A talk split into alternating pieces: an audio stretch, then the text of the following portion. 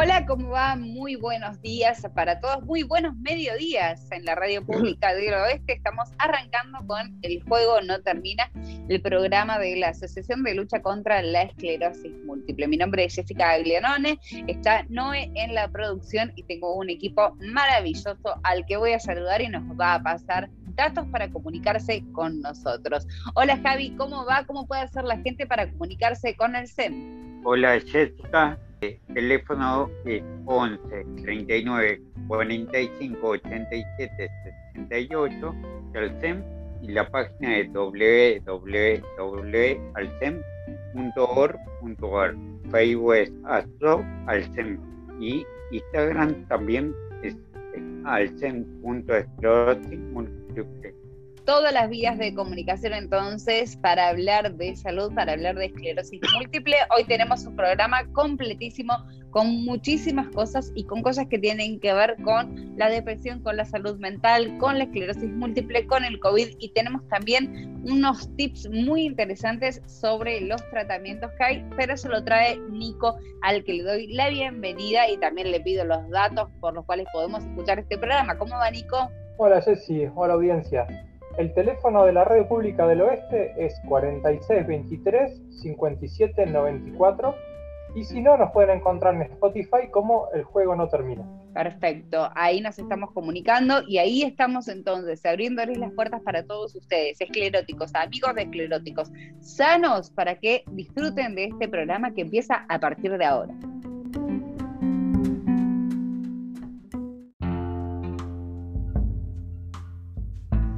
Aquí el juego no termina, a veces surgen ideas de los distintos participantes y una de las ideas que surgió en el equipo es hablar acerca de la salud mental y la salud mental en personas con esclerosis múltiple específicamente. Por eso invitamos en esta ocasión a Juan García, que es psicólogo de Alcem y aparte es el coordinador del grupo Guerreros del Oeste, pero principalmente me parece que es amigo de la casa y le damos la bienvenida a Juan. Bienvenido, ¿cómo estás? ¿Qué tal? Un gusto, gracias por la invitación. Gracias a vos por estar con nosotros. Si teníamos ganas, porque surge fuera de aire, a veces en las charlas que vamos teniendo, algunas problemáticas referidas a la esclerosis múltiple. Y Aldo atrajo a colación hace un par de semanas la idea de hablar de la salud mental y la depresión en personas con esclerosis múltiple. Y queríamos preguntarte qué relación encontrabas vos en tu experiencia con los pacientes y los diferentes talleres con respecto a la relación que existe entre la enfermedad y la depresión.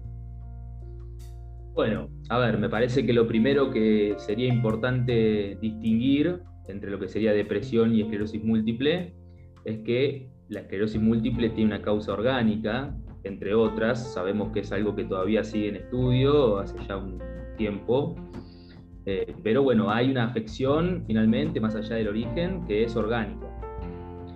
Eh, esto no sucede en la depresión, si bien también son cuestiones que constantemente de diferentes ramas de la psicología, de la psiquiatría, incluso de las corrientes neurocientíficas, se siguen evaluando y siguen investigando, no sería el mismo, el mismo origen o, la misma causa la, la que lleva a la depresión a diferencia de esclerosis múltiple. Esto sería una primera distinción que me parece importante hacer, lo cual no implica que estén totalmente desligadas. Eh, hay algo, hay un nexo bastante común de ver, eh, quizás asociativo, pero que tiene más que ver con un efecto producto una de la otra. En este caso, la depresión a veces viene de la mano con lo que es un diagnóstico de esclerosis múltiple o de cualquier otra afección. Es bastante común que esto se vea en las eh, enfermedades que son las eh, neurodegenerativas, entre otras. Juan, ¿cuáles son por ahí los factores que llevan a, eh, a una persona una vez que es diagnosticada a caer por ahí en una depresión? Me, me, suena raro caer en una depresión, no me gusta la expresión caer en una depresión, pero no se me ocurre otra, seguramente vos tengas otro recurso, pero es el diagnóstico mm, eh, de una enfermedad degenerativa, es el eh, no tener una, solución, el saber que uno va a estar enfermo para siempre o hasta que la ciencia lo indique. ¿Qué, ¿Cuáles, de acuerdo a tu experiencia, cuáles son los miedos que por ahí despiertan inmediatamente un diagnóstico? Bueno, mira, eh, la verdad es que me parece muy atinado igual el término caer. ¿eh? sobre todo porque efectivamente la depresión no es angustia solamente, no es tristeza, la depresión implica una caída, una caída respecto de una estructura que, está en todo sujeto, que un poco va armando la configuración de una vida, básicamente.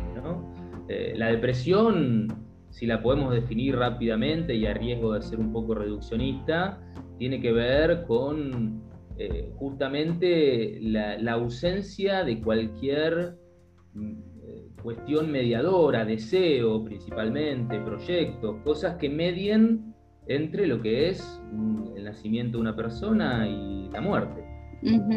Como estamos en el plano de uno de los temas más importantes para la humanidad y para la psicología, que es el tema de la muerte, con el cual no tenemos hay mil versiones, pero todas se quedan cortas, ¿no? En un momento se puede saber muy bien de qué se trata, lo cual para cualquier sujeto es eh, algo muy difícil de, al menos de hacerlo como algo genérico o generalizable. Cada uno tendrá sus versiones que ha ido construyendo respecto de eso. Lo que sí se encuentra en la depresión es justamente que algo de eso caiga. Por eso digo esto de la caída, que algo de, de esta construcción o versión que uno ha podido armar, a veces inconsciente, en la, mayoría de las veces inconsciente, caiga y haga tambalear toda esa estructura. Hay noticias, como puede ser un diagnóstico, eh, bueno, pasa también en las enfermedades terminales, ¿no? que también acortan un poco algo que en realidad es medio ilusorio, porque nadie sabe cuándo es, va a ser el fin de su vida, básicamente, pero la, digamos que el diagnóstico terminal, sin ser muy tremendista, un poco que da la sensación de que eso está definido y de que en otros casos no. Entonces hace caer toda este, esta versión construida por el sujeto de eh, cierta idea de inmortalidad muy común en la infancia y en la adolescencia, ¿no? Sobre todo, no, no pasa nada. Entonces, bueno, un diagnóstico, por ejemplo, podría hacer tambalear toda esta idea de supuesta estabilidad eh, y entonces lo que hace básicamente es hacer caer todos esos proyectos, ideas, ¿no? Porque claro, sin dudas es un cambio grande que, que un poco invita a reconfigurar, a rearmar un montón de cuestiones de la vida lo cual en algunos casos puede implicar que la sensación sea de, bueno, ya no está todo lo que había pensado para mi vida, solo queda, ¿no? Como si se achatara claro. Eh, todo ese campo y solo queda la muerte por delante. Esto es, por excelencia, la situación de la depresión.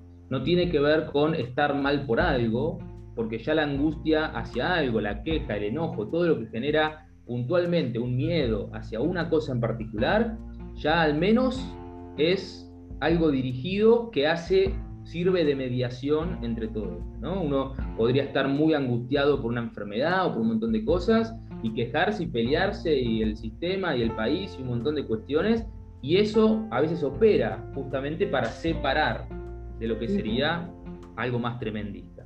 En la depresión lo que encontramos es la ausencia de cualquier deseo, es alguien que está totalmente aplacado. No queda nada en el medio que le permita tomar un poco de distancia con ese final eh, mortificante. Por eso lo, bueno, esto llevará pues a que podamos entrar quizás en qué cuestiones se pueden hacer con esto, ¿no? Aldo tenía ahí una pregunta seguramente que fue gestor de la nota, así que Aldo, todo tuyo.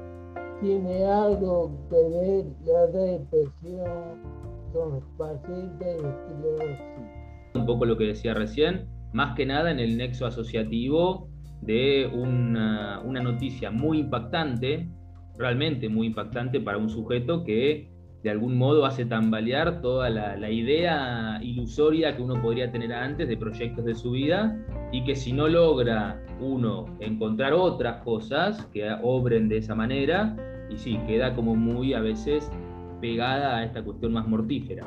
Tiene que ver con eso. la segunda pregunta es, están encerrados tanto tiempo, ¿cuál el COVID tiene algo que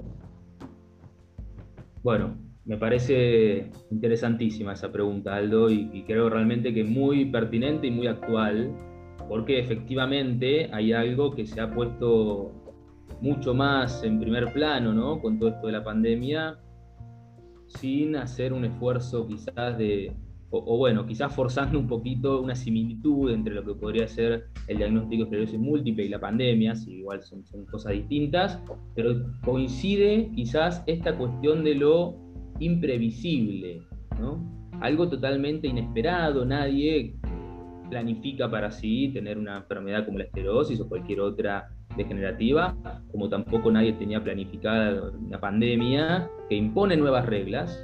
Ambas cosas imponen nuevas reglas para la vida de un sujeto o de varios, y que las soluciones que se puedan armar son todas singulares. No hay una una, solución genérica o general para todo sujeto respecto a estas cuestiones. Entonces, con la pandemia realmente se ha verificado mucho en el consultorio cómo muchas personas han logrado encontrar otras cosas para hacer, eh, ah, seguramente han escuchado hasta incluso eh, irónicamente y nos hemos reído en algún momento posterior a los primeros meses de pandemia, cómo todo el mundo salió a hacer pan o a cocinar, ¿no? Eh, la masa madre, gimnasia en casa. Soluciones que se han ido encontrando, por más ridículas que parezcan, frente a se me cayó todo lo que yo tengo planificado. Eh, es encontrarse arrancando de cero eh, con algo totalmente nuevo, con leyes nuevas, incluso con los modos de armar vínculos, ahora no nos podemos abrazar, un montón de cuestiones que requieren de mucho coraje, y esto hay que decirlo porque realmente no... Y esto no tiene que ver con una enfermedad, digo, ¿eh? esto tiene que ver con que la vida a veces nos pone en esos lugares donde es necesario, para sostener el deseo, tener mucho valor. Y, bueno, eh, efectivamente, si queda el deseo totalmente aplastado frente a, la a una necesidad, ¿no? que, bueno, que, impone otras reglas, eh, es muy común encontrar esta cuestión más de la depresión es realmente la ausencia de cualquier deseo o motor que permita empezar a movilizar algo. A veces es eso nomás, es que se pueda empezar a mover algo. Es muy común escuchar en familiares de gente que está atravesando un periodo depresivo, que está todo el día en la cama, que no se levanta, que no come. Todas las cuestiones que en realidad uno no hace por necesidad, por más de que uno necesita comer para vivir, nosotros no somos como los animales que comemos por necesidad. Hay gente que puede no comer hasta la muerte incluso. Un animal jamás podría hacer eso. Por instinto, cuando tiene hambre, si está la comida, come. El humano tiene una, bueno, tiene un poco un motor, un motor del deseo. Exactamente, la naturaleza no nos ha dado ese, ese instinto, si se quiere. Necesitamos de una cultura, necesitamos de una psiquis y de algún modo, bueno, si no hay algo que motorice, al menos el deseo de alimentarse, por ejemplo, de ir al baño, bañarse, cosas que son muy comunes que a veces en la depresión no se vean, eh, bueno, es, realmente es el aplacamiento total. Juan, yo voy a reformular la pregunta de Aldo con respecto a la esclerosis múltiple y al COVID. Puede ser que nosotros que somos los que ya estamos diagnosticados hace bastante tiempo y que ya recibimos ese, esa patada en el tablero que nos corrió toda la estructura y tuvimos que generar nuevas herramientas y reformular nuestra vida como para seguir adelante. Tengamos más recursos por ahí para, para adaptarnos a otra pateada de tablero como implica por ahí el COVID, como implica el confinamiento, como implica buscar herramientas para, eh, para estar mejor y para, para sobrevivir de la mejor manera posible a circunstancias adversas? Bueno, me parece realmente no lo había pensado de ese modo, me parece muy interesante poder pensarlo así. Efectivamente, creo que sí hay una experiencia que, bueno, que sí, siempre y cuando uno, en la singularidad de cada uno, haya podido de algún modo capitalizar algo de eso, si se quiere, de esta experiencia, eh, por supuesto que se puede aprender mucho. No es solamente, y esto también lo quiero aclarar, en relación a una enfermedad. ¿eh? Hay gente incluso que en sus propios procesos analíticos, eh, también eh, un proceso analítico es un poco eso también, es de construir todo lo que, o muchas cosas de las que uno tiene inculcadas, aún inconscientemente, y armar algo nuevo, y eso permite también en algún punto, bueno, no sé si la manera de decirlo es preparación, pero sí eh, poder echar mano a algunas herramientas frente a sucesos como este. Para otras personas, lamentablemente, eso no, no fue tan fácil de lograr, o, bueno, o todavía estarán en ese proceso. Hay personas que han quizás hacía muy poco tenido el diagnóstico de esclerosis múltiple y recién estaban empezando a rearmar un poco un esquema rutinario o algunos lugares en los cuales encontrarse y poder poner a circular la palabra, como pueden ser los grupos que se corrían en Alcem, eh, y que, bueno, frente a algunas dificultades, eso vuelve a caer y exige nuevamente que uno se pueda reinventar. Y esto es muy, muy singular. ¿Es necesario un periodo de duelo post-diagnóstico, Juan? Sí, totalmente. Sí. No, ni siquiera es que es necesario, te diría, o sea, es necesario en el punto de que no es algo elegible. Por supuesto, sí, alguien puede eh, inconscientemente no querer saber nada de eso. Y esto es a veces lo bastante, es bastante común que suceda también, porque no es fácil ver, encontrarse con eso, ¿no? Eh, es un cachetazo que, que, después requiere como de un tiempo para comprenderlo, de un momento luego para, en el mejor de los casos, y luego de un proceso, poder armar una nueva elaboración de sentido sobre lo que uno puede hacer con su no olvidemos que la pandemia también nos ha enseñado a muchos, a los que quizás lo sabíamos solo teóricamente y ahora nos encontramos con la práctica también, que hay cosas que uno no puede elegir. Esto está en todos los ámbitos, siempre, ha sido inherente al humano, solo que ahora quedó sobre el tapete, digamos, hay cosas que no se pueden elegir, pero siempre hay un margen de elección. Eh, siempre recuerdo una frase muy emblemática de, Jean-Paul Sartre, que dice, somos lo que hacemos con lo que hicieron de nosotros. Hay una parte de esa frase que claramente deja al descubierto que hay cosas que no elegimos, pero hay cosas que sí elegimos con lo que nos tocó. Y esa es la, es la parte que no hay que descuidar. Javi, ¿tenías una pregunta? Si quieres preguntarle a Olga Juan, desputeate. Ahí, está. Hola, Juan, ¿cómo anda?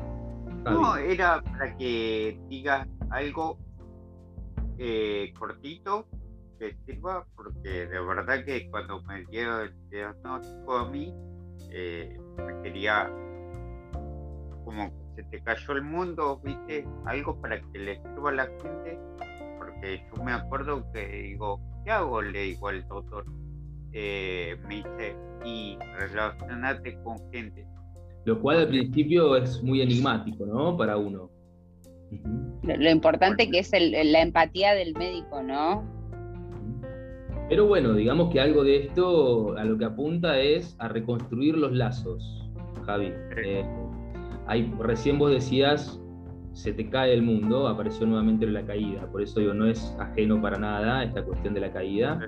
Efectivamente, eh, es, la caída de un, de, una, de un imaginario, eh, que uno se arma y que esto exige de un día para el otro algunas cosas, quizás no todas, pero algunas cosas reconfigurarlas, reconstruirlas eh, y quizás hacer algo distinto también, ¿no? En muchos casos, eh, bueno, ustedes también lo habrán escuchado, hay muchos pacientes con esclerosis que he tenido la oportunidad de escuchar que a partir del diagnóstico también han encontrado un cambio en su vida que les ha resultado mucho más propio que lo que vivían antes lo cual es también muy esperanzador, ¿no? Decir, bueno, algo de eso se puede también poner al servicio de una elección, de un deseo que mientras estaba la ilusión de todo se puede, no se estaba haciendo, no se estaba siguiendo. Esto, por supuesto, siempre son cuestiones a, a elaborar y muchas veces puede ser que se requiera también del espacio, de un espacio analítico, singular o grupal, eh, pero bueno, sin duda me parece que algo de lo que te dijo a vos este médico tiene que ver con poner a circular algo de eso. Y que a veces requiere de un tiempo, esto también es algo que en el grupo lo solemos hablar bastante, también para las personas que a veces se incorporan. No todos están en el mismo momento, no todos llevan los mismos tiempos subjetivos de elaboración de, los momentos. Hay pacientes que estaban recién diagnosticados, han pasado por el grupo, estuvieron un tiempito y requirieron de una distancia para poder volver con algo un poquito más eh, procesado, otros que no, que hicieron ese proceso durante el espacio grupal. Eh, lo que no hay duda es que en algún momento lo, lo, interesante, me parece, para cualquiera es que eso pueda empezar a circular, no quedarse solos con eso. Lo mismo que ha pasado, y seguramente han escuchado a incansables médicos y profesionales en la televisión con la pandemia, de no nos quedemos solos. A pesar de estar aislados, encontrar modos de vincularse con otro, poner al menos a conversar las dificultades con las que uno se encuentra, eh, que bueno, que más allá de encontrar una solución, es por lo menos plantear una pregunta respecto de eso. La pregunta siempre mueve, mucho más que la respuesta. Eh, uno a veces piensa que sabe por qué le pasa lo que le pasa, o a veces no, sabe que no sabe por qué le pasa. Eh, el asunto es que en, el hablar con otros, en el poner a, circular esa palabra, no se trata tanto, hay que ver cada ocasión, ¿eh? pero a veces no se trata tanto de que, la respuesta que el otro pueda dar, sino de también uno poder escuchar lo que está diciendo. Parece una pavada, pero esto les puedo asegurar que uno a veces no se escucha hasta que el mensaje viene desde el otro, ¿no? vos estás diciendo tal cosa, que a veces eso solamente funciona cuando uno pone a, circular la palabra. Eh, uno puede escucharse a sí mismo. Y es a partir de ahí que se empieza también a reconstruir toda esta, esta cuestión más de, reconfiguración de la vida de cada uno. Vale para la esclerosis y para cualquier sujeto. ¿eh? Ahí estamos compartiendo la primera parte de la charla con Juan García, que es psicólogo del SEM y además es coordinador del grupo Los Guerreros del Oeste. Muy interesante y muy enriquecedor. Queda una segunda parte, así que yo te invito a que te quedes enganchado aquí en la radio pública para escucharlo en El Juego No Termina.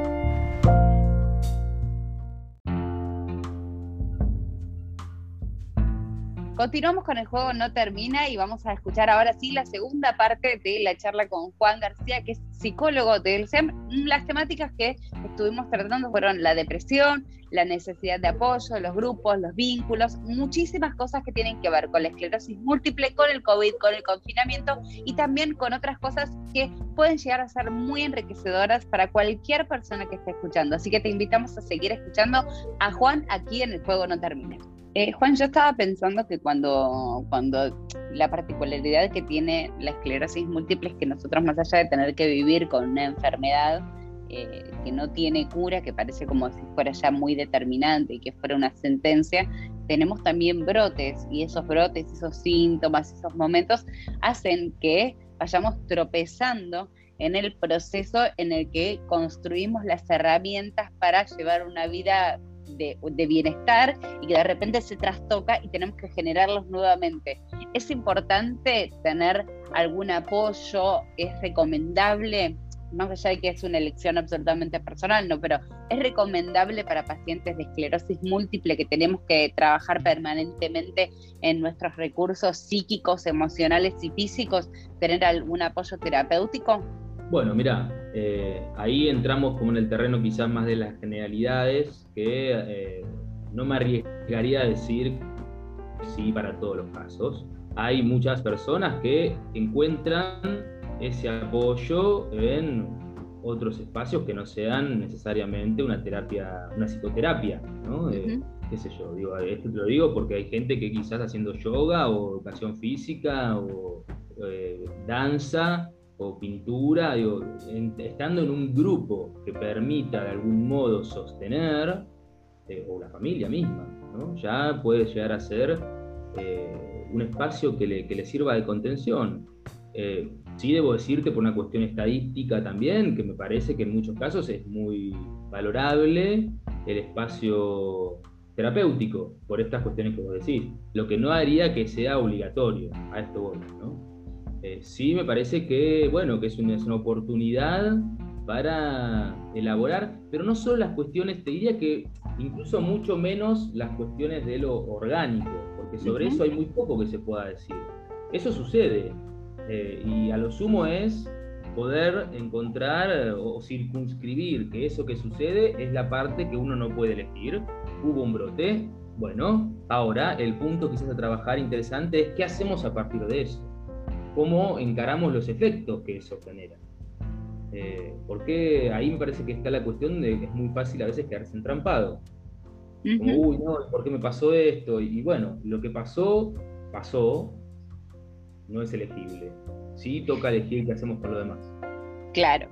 Eh, cosas que me parece como que hemos escuchado en algún momento todos y por ahí que están buenas o no tan buenas eh, con respecto a la esclerosis múltiple. Esto de qué fuerte que sos. Somos fuertes, tenés que ser fuerte, tenés que enfrentarlo, levántate, si estás deprimido, em, impulsar, levántate, date un baño, tenés que levantarte y estar bien.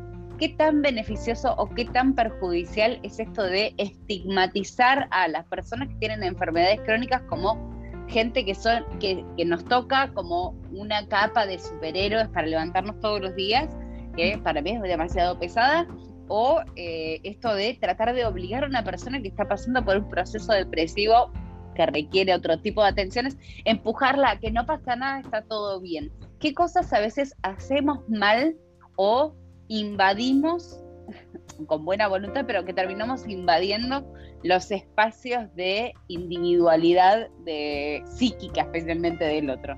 Bueno, sí, totalmente. Es otro tema que me parece muy, muy interesante. Eh, efectivamente, lo que quizás hay que hacer un esfuerzo de distinción es entre lo que sería eh, un apoyo de, no dejar caer del todo a alguien a una negación, que eso también es muy común en, la familia, ¿no? O en los seres queridos, cercanos, porque hay que entender, y esto se los cuento ahora, sé que mucho de esto quizás no, en algunos casos no sea momento de escucharlo, porque cada uno se tiene que hacer cargo también de lo que está pasando, pero es cierto que a muchos familiares en general también les resulta muy angustiante encontrarse con eso.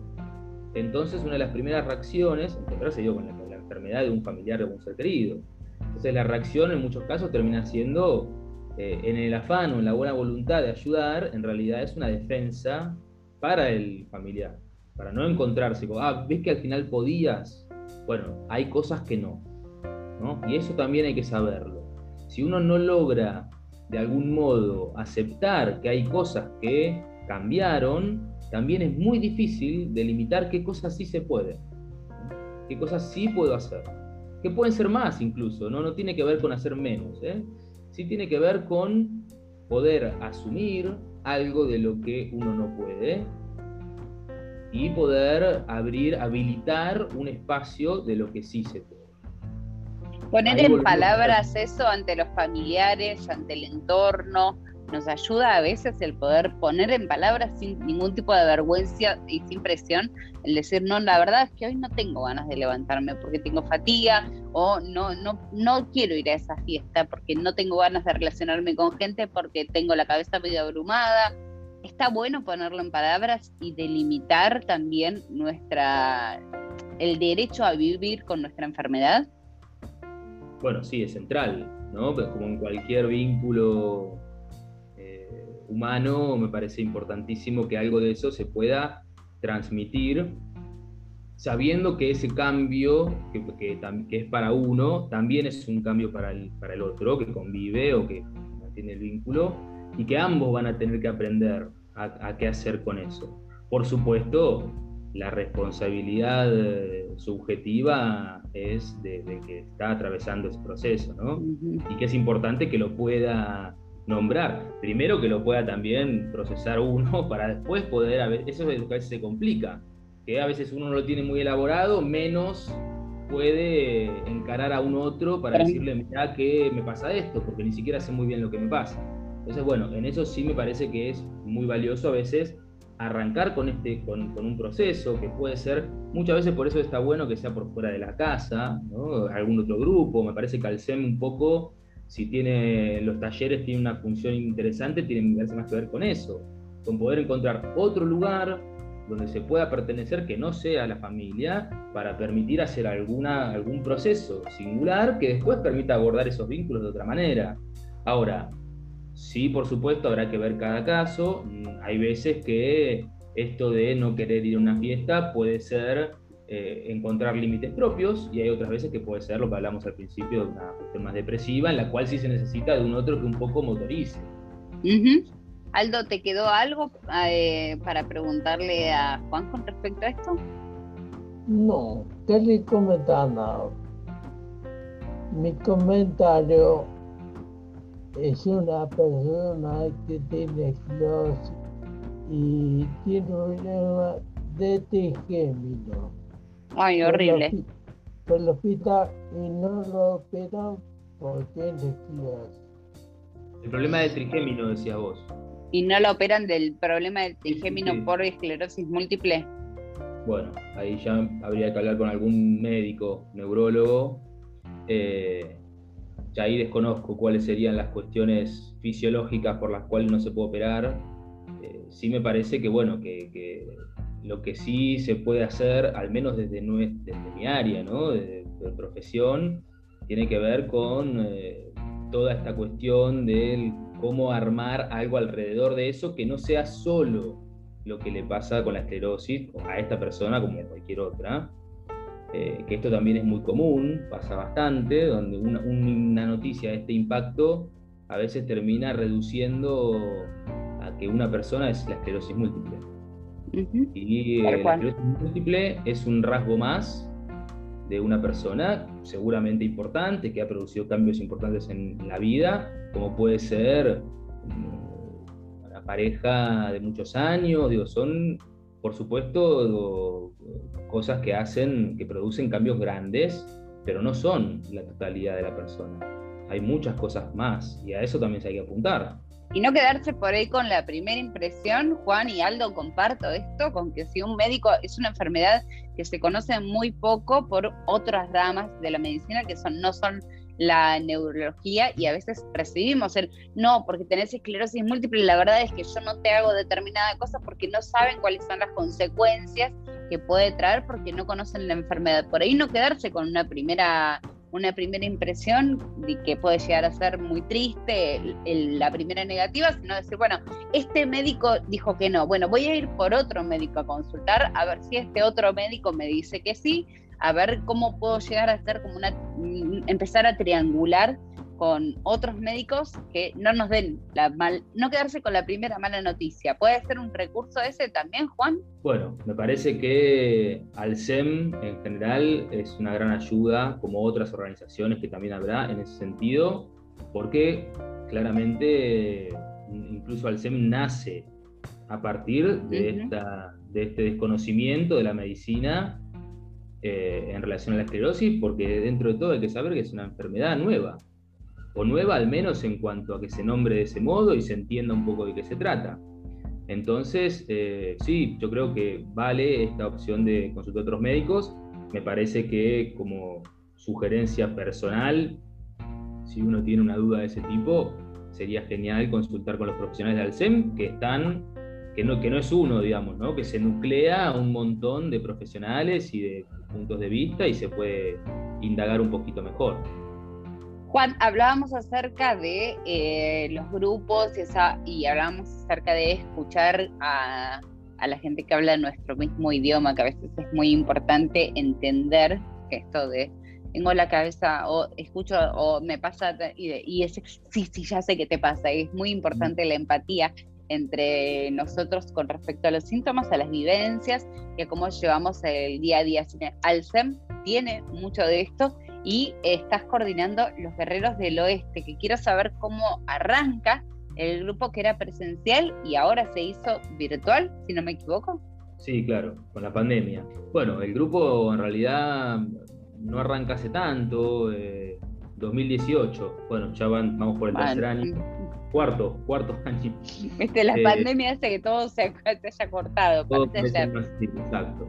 Bueno, sí, eh, un poco comienza con esta idea de centralizar un poco o reunir a personas de una determinada zona, esto fue digamos en lo presencial, que estén atravesando, al menos que tengan este rasgo en, en particular, que tiene que ver con la esclerosis, eh, o, algunos, o alguna otra enfermedad degenerativa con síntomas similares, ¿no? Pero la cuestión tiene que ver un poco con esto que vos decías, generar un espacio distinto, distinto al familiar, donde pueda haber un rasgo común, donde haya un encuentro en eso que es lo más enigmático que muchas personas han tenido a lo largo de su vida, ¿no? Entonces empezar a poder nombrar, circunscribir, ¿no? Un poco el objetivo es ese, es que algo de todo eso, más allá de la elaboración singular que vaya haciendo cada uno en sus espacios terapéuticos y en el espacio grupal que pueda aportar guerreros, también es poder ubicar algunas cuestiones de la esclerosis, eh, escuchar cómo lo transitan otros, contar cómo lo transita uno, y a partir de eso empezar a poder circunscribir algunas cuestiones de la esclerosis, pero dejando un espacio para eso y habilitando un espacio por fuera. ¿no? Que no sea todo la vida de una persona la esclerosis múltiple. Me parece que eso es central. Eh, como cualquier otra cuestión que pueda suceder eh, en la vida, ¿no? Y ahí aparece esta cuestión del duelo también. Un duelo también tiene que ver con eso, con poder ponerle un lugar, no es eliminarlo, no es decir, esto no sucedió, saben que cuando hay un duelo por una persona querida, por ejemplo, que deja de estar, no tiene que ver con olvidarse que eso sucedió. O esto no se trata de decir la esclerosis no me hace nada, no, no, no, sigue todo igual, yo soy fuerte, ¿no? Esto que decías antes, superhéroe lo cual a veces termina siendo una exigencia mayor que termina aplastando mucho más a uno. No, no, no, eso está. Primero hay que reconocerlo, eso está, pero poder circunscribirlo a una parte nomás. Hay un montón Ponerlo en una cajita. Exacto. ponerlo en una cajita y que quede ahí en una cajita. Cuando se abre la cajita, hacer, eh, tener que lidiar con Armar ella. y desarmar un poquito y volver a guardar. Exactamente. Juan, ¿cuándo se pueden encontrar eh, los guerreros del oeste? Para todos aquellos que tengan ganas de participar, que tengan ganas de conocer a otros tantos. Bueno, Alcem tiene varios grupos de lo que Montón. es eh, apoyo, eh, particularmente de lo que sería el encuentro con una terapia grupal, un espacio de apoyo emocional, que es como lo llamamos en Alcem.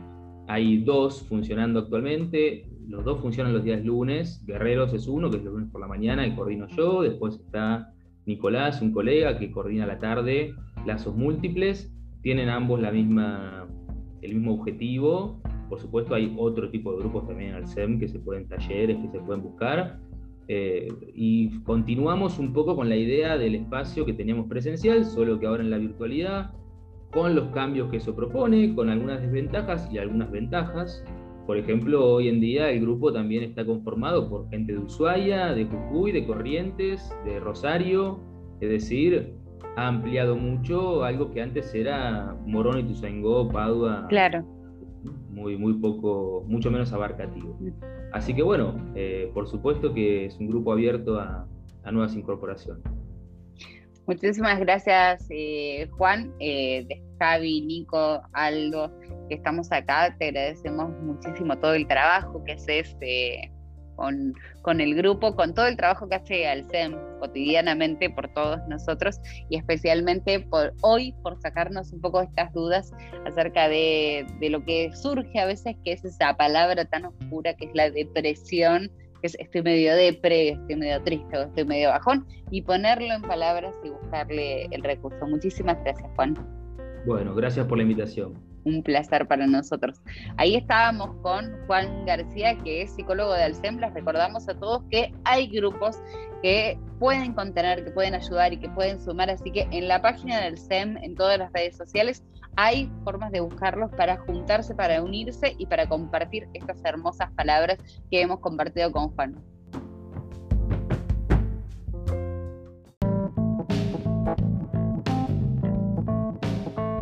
Una de las secciones más divertidas del juego No Termina son los esclerotips a cargo de Escleroamigos y Nico los trae para que los charlemos, ¿no, Nico? Así es, sí. ¿Cómo andan, grupo? ¿Cómo está todo? Eh, para esta semana, los escleroamigos estuvieron preguntando si sabíamos cuántos tipos de tratamientos hay para la esclerosis múltiple. Esta semana, esta, esta semana no fueron esclerotips, fue una pregunta-respuesta, fue verdadero o falso.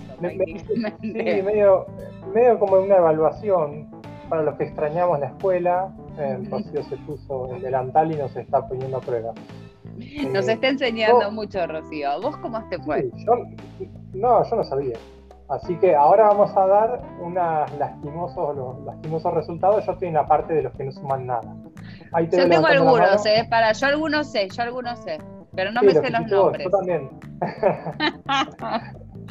sí, bueno, yo, creo, que eso es lo que nos pasa a todos. Había gente, yo estuve viendo los esclerotips, eh, que la recontra pegó. Sí, yo no sé, si les miraría el historial de. Para mí lo buscaron en Google. Ah, puede ser. Ah. Sí, porque aparte te tiraron el número. Hay, hay 14, decían. Bueno, hay 14. Bueno. O sea, ni siquiera los nombraba, no. Una, una puntería terrible. Eh, ¿Querés que te comente los resultados, cómo fueron? Ya. Dale. Eh, el 70% dijo que no sabía. Entre ese 70 estoy yo. Eh, directamente no sabía. Vos también y mucho. Bueno. Eh, el 20% dijo que conoce dos o tres tratamientos. Bueno, yo en realidad conozco, dos o tres que son los que hice yo. Eh, y el 10% sabía que hay 14, que para mí estos son los tramposos. Estos son los olfas que están en el primer banco. No, yo estaba no, sabía nada. Bueno. así, que 14 tratamientos. ¿Por qué me parece importante saber cuántos tratamientos? Por la empatía. Porque cuando hablamos con otra persona eh, que te dice, mira, me pongo una inyección tres veces por semana, bueno, está bueno, o, por lo menos a mí me parecería bueno saber qué tratamiento tiene, o por lo menos la generalidad. No lo sé igual, pero digo, estaría bueno, es, un lindo objetivo eh, saber eso. Si te parece, mira, en forma general, podemos hablar que los tratamientos podemos hacer cuestiones farmacológicas, que bueno, es con, la ingesta de un medicamento, o rehabilitadores. Los rehabilitadores son los que generalmente tratamos acá en los esclerotips, son los que cada uno puede dar para diferentes cuestiones particulares. Por lo general, eh, son destinados a, bueno, justamente a rehabilitar una, eh, las consecuencias de los brotes. Pero hay gente, hay gente que utiliza los eh, tratamientos rehabilitadores o terapias que no son farmacológicas para prevenir los brotes. No es mi caso, eh, pero bueno, hay gente que, que, hace eso. Lo que estamos consultando exactamente hoy es sobre los farmacológicos, que de los farmacológicos podemos hablar de los para tratar los brotes, que es lo que hicimos la semana pasada, o los modificadores de la enfermedad, que son estos eh, inmunosupresores o inmunomoduladores, que son justamente esos 14 que estamos hablando hoy. Y dentro de esos 14 nos vamos a encontrar con inyecciones, con, bueno, los nombres más o menos ya lo sabemos, pero pastillas, inyecciones tres veces por semana, inyecciones una vez al mes, una vez por semana. Eh, bueno, yo tomo pastillas todos los días y dependiendo del tratamiento es lo potente que es ese tratamiento, si es para la primaria, eh, para la secundaria progresiva, para la primaria o para la remitente recurrente. Ya te digo, varían en, la forma de aplicación y en la intensidad. Y de acuerdo a la intensidad y a la persona y el tratamiento son los efectos secundarios. Con lo cual, el espectro de estos 14 es súper amplio. Eh, yo voy a dejar de hablar un poquito, porque podría seguir un ratito más, pero como no soy médico y no quiero meter la pata, me quería consultar a ustedes si sabían cuántos de estos, eh, cuántos tratamientos hay y si saben las formas de, en las cuales se los suministran o administran las personas y las consecuencias que tienen cada uno. Yo no sabía la cantidad de medicamentos, de, tratamientos que había. La verdad es que no las sabía. no sabía el número. Sabía de algunos pocos que son los que yo utilicé y algunos nuevos por ahí que surgen, que me comentan que están empezando a pensarse. Lo que me parece eh, como copado a partir de saber que, ponele, hay 14, esos, estos escleróticos disciplinados que, sabe, que saben que hay 14 tratamientos, me dispara a mí la idea de esto de charlar con cada médico, ¿no? De saber que hay otras alternativas y que no solamente uno tiene que quedarse con la idea de, con la primera idea que le da el médico, el poder charlarlo, el poder consensuar un tratamiento que no solamente sea una cuestión unilateral de que el médico nos proporciona una receta de un medicamento, de un tratamiento, sino que hay otros tratamientos y que se puede, y está bueno charlarlo con el médico a ver qué nos parece que es adecuado para nosotros, para no meternos en la farmacología de cada uno de ellos, por ahí en los efectos colaterales, que nunca lean el prospecto, porque el prospecto de cualquier medicamento nuestro, chicos, es como aterrador, así que no vale ni leerlo. Pero sí saber que hay otras cosas. sí, sí. No, quería preguntarte por, qué cambiaste de, tratamiento, porque creo que todos cambiamos por lo mismo. Por los efectos colaterales. Yo cambié por los efectos colaterales. Del, yo estaba con interferón tres veces por semana inyectándome, que estuve 10 años con eh, ese tratamiento, hasta que los efectos colaterales, que incluían síndrome pseudogripal, dolores neuropáticos, eh, fatiga extrema, eh, trastornos de sueño y todo lo que se te ocurra, eran muy insoportables y me afectaban mucho la calidad de vida. En ese momento pasamos con mi médico, por eso hablo tanto del diálogo con el médico, de em, dije basta, dije no, no aguanto más los efectos colaterales. Entonces hicimos toda una serie de estudios para ver si era realmente por ese lado o si se había disparado alguna otra cosa con respecto a la enfermedad y decidimos cambiar por una pastilla diaria. No estoy dando los nombres de los eh, comerciales de los medicamentos porque me parece que cada uno sabe eh, o tiene que hablarlo con su médico. Pero pasamos a una pastilla diaria, eh, que es lo que estoy tomando actualmente y está en duda porque ya llevo cinco años con esa pastilla y aparentemente lo que ocurre, digo aparentemente porque no lo sé del todo, es que el sistema inmune como que se acostumbre y en algún momento empieza a rechazar el medicamento. Algunos sí, a otros no. Por eso es muy particular cada uno de los medicamentos. Javi creo que está con inyecciones, ¿no, Javi? Yo estoy con interferón tres veces y también estoy queriendo cambiar pastilla porque los efectos colaterales y inyectarte tres veces a la semana es mucho. Pero el médico te dice que, o por lo menos a todos nos pasa, Alto también te pregunta, a todos nos pasa que si el médico te dice, caballo ganador no se cambia, equipo ganador no se cambia, y si funciona, es verdad, pero tengo trastorno de sueño, mucha fatiga eh, y otras cositas más, pero bueno, vamos a ver. Por ahí la, la, consulta es hasta dónde el efecto secundario es propio de la enfermedad y es, consecuencia del, medicamento. Y bueno, en realidad lo principal, lo que sigo Jesse, puedo decir caballo ganador o equipo ganador no se cambia, pero eso es no respecto de los efectos secundarios, sino de la prevención de los brotes. Eh, eso es lo principal. Ahora, la gran pregunta es, ¿hasta qué punto estamos nosotros dispuestos a vivir con los efectos secundarios? Y bueno, llegado un punto, nosotros proponemos al médico eh, hacer ese salto de fe hacia el nuevo medicamento eh, y, pensando que vamos a tolerar los efectos secundarios del nuevo medicamento. en mi caso, me salió bien. En muchos casos sale bien, puede no salir bien y cuál es la consecuencia, pasar a otro. El tema es que en algún momento, bueno, trataremos de no, de no andar saltando medicamento en medicamento, espero, se nos van a terminar.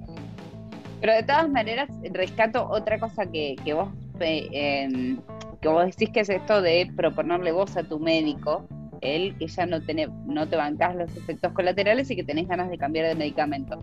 Seamos pacientes activos también, somos responsables sobre nuestro cuerpo y sobre nuestro tratamiento. Yo invito también a que eh, a, ser pacientes activos y empáticos porque le facilitamos en algún aspecto también el trabajo a nuestros médicos si nosotros vamos con una nueva propuesta o una inquietud o algo que nos está haciendo sentir mal y ellos están para ayudarnos y para mejorar nuestra calidad de vida y para asistirnos en los brotes. Pero si nosotros no les decimos que estamos incómodos con el tratamiento, el tratamiento sigue, nuestra calidad de vida sigue deteriorándose y por silenciar por no decirlo, por ahí no le estamos dando herramientas a ellos para que nos ayuden mejor. Se entiende perfecto y creo que es totalmente, es un ejemplo totalmente claro para, por ejemplo, para mí, para los patagónicos, para los que estamos alejados de Buenos Aires, que tenemos contacto una vez cada seis meses con nuestro médico, en el caso de que, de que nos vaya bien con el tratamiento, claro está, y el médico en el medio vio cientos de pacientes y no tiene por qué acordarse de todo lo que nos pasa a nosotros, con lo cual, si podemos ser nosotros pacientes activos, yo creo que nos ahorramos muchas consultas de por medio. ¿Sabés qué hacía yo durante un tiempo? Llevaba un diario. Ahí está, eso, me acordé de eso, de los efectos colaterales. Y cuando fui a ver a mi médico, me daba cuenta que tal día, tal día, tal día, tal día, tal día, tenía fatiga, falta de sueño, y lo tenía como plasmado en papel. Es un tip así sonso, pero para tener... No, no es sonso, sí. No es sonso, ¿y sabes por qué? Mira, nosotros tenemos la tendencia, si, si yo te pregunto cómo te sentías el mes pasado, te sentías muy mal, y punto.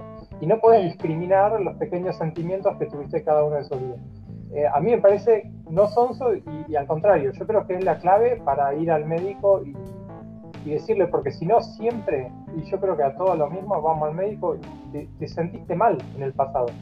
O la descripción de cada uno de los síntomas o la idea más específica de en qué nos está afectando la enfermedad. Así que buenísimo. ¿Cómo encontramos los esclerotips que vamos a ver de qué son la semana que viene? Van a ser sorpresa sorpresa. En la cuenta de esclero.amigos en Instagram, los lunes a la mañana ya están las historias disponibles con los nuevos esclerotips. Bien, y ahí entonces tenemos que contestar. Yo prometo contestar. Gracias, Nico. ¿Seguimos en el juego no termina? Sobre el estribo ya de El juego no termina, esperamos que hayan disfrutado muchísimo de todas las cosas que tuvimos en el día de hoy, pero queremos doblar la apuesta e invitarlos también a que busquen la revista Participar, que salió esta semana es la revista de Alcem y que tiene muchísimas notas muy, muy interesantes referidas especialmente al Mayo Naranja, que fue muy intenso con cada una de las cosas que se estuvieron haciendo y está muy, muy buena. Así que busquen la revista Participar en la página de Alcem, donde siempre les damos los datos y ahí pueden mirarse todo lo que estuvo pasando y disfrutarlo. Por otro lado, también estuvieron saliendo esta semana los cuadernillos de actividades eh, cognitivas por, eh, a cargo de las dos psicólogas del SEM, de Carolina Vázquez y de Carolina Pisani, que es quien nos lo va a presentar en este momento. Hola, ¿cómo están? Mi nombre es Carolina Pisani, soy licenciada en psicopedagogía y en educación. En 2021 tuvimos una propuesta del SEM muy interesante y era unificar los espacios de estimulación cognitiva, tanto los que se daban originalmente en Morón como los que se daban en Cava. Entonces con Caro, que ella es licenciada en psicología de la Universidad de Buenos Aires, nos unimos para, como equipo para rediseñar ese espacio de estimulación cognitiva que tiene lugar los días martes de 3 a 5 de la tarde y todo bajo modalidad virtual. A raíz del trabajo que venimos haciendo con Caro en el mes de marzo y por estas a veces intermitencias que los pacientes fueron teniendo, pensamos en, todas esas actividades que nosotras diseñábamos para cada martes, hacerlas o trasladarlas a un cuadernillo. Cuando lo compartimos con el SEM, ellas redoblaron su apuesta y y nos propusieron que eso sea parte de la revista Participar, como una especie de suplemento de la revista. Nosotras claramente estamos muy emocionadas y muy movilizadas por esto. La idea es que si bien puede estar como suplemento de la revista en un material tangible, también pueda estar disponible en la web para que lo puedan usar desde ahí o que incluso lo puedan imprimir todas las veces que sea necesaria o incluso también pensado para que eh, lo puedan compartir con quienes ellos quieran o consideren necesario. Hoy nuestro, nuestro objetivo con esto también es ser puente entre ellos que están en sus casas y al SEM. Y fundamentalmente el cuadernillo tiene una propuesta lúdica para poder jugar en casa, para poder hacer participar a otros. La idea es que la persona que lo tenga pueda hacerlo de forma pausada, que no es necesario que haga todas las actividades en un mismo día, sino que pueda tomar ciertos recreos cerebrales y pueda pensar y estructurar su día poniendo una actividad por día. Eh, y que siempre sea un espacio de disfrute, de juego eh, y sobre todo de motivación por nuevos aprendizajes. esa es nuestra finalidad y nuestra intención con este cuadernillo. Y que bueno, y que si quieren compartir con nosotros en las redes sociales qué les pareció, estamos abiertos a eso y sobre todo a, compartirlo con otros. Un beso grande y nos estamos viendo pronto. Ahí entonces Carolina nos vendía un poquito de qué se tratan los cuadernillos de actividades eh, cognitivas por parte de Alcem y les recomendamos como siempre que pasen por la página es alcem.org.ar para eh, enterarse de todos los talleres que se van haciendo. Hablamos también hoy con Juan que coordina grupos de mm, los guerreros del oeste y hay diferentes cosas que se pueden hacer y diferentes grupos en los cuales se puede participar, así como también mucha información a la cual se puede acceder. No se pierdan nada de todo esto porque se trabaja muchísimo desde la asociación para simplificar cosas para abrir las puertas de esta enfermedad y para hacernos a todos las cosas más lindas y más sencillas. Yo la pasé bomba, así que el jueves que viene voy a estar de nuevo acá en El Juego No Termina. Javi, ¿te cuento con vos? Sí, sí. Bueno, eh, mandarle un saludo grande y bueno, síganse cuidando, el fin está cerca, pero hay que seguirse cuidando. Sí, señor, hay que seguirse cuidando más que nunca. Dale. El jueves que viene nos vemos. Nico, esclerotip sorpresa para la semana que viene. Esclerotip sorpresa. Yo me voy yendo a completar mi cuadernillo. Chau, chau. Muy bien. Completar el cuadernillo que está buenísimo. y yo me voy entonces a ver cómo completa el cuadernillo a Nico o a completarlo con él. Y el jueves que viene nos encontramos acá en la radio pública del oeste, en este hermoso espacio que compartimos en el juego No Termina. Chau, chau.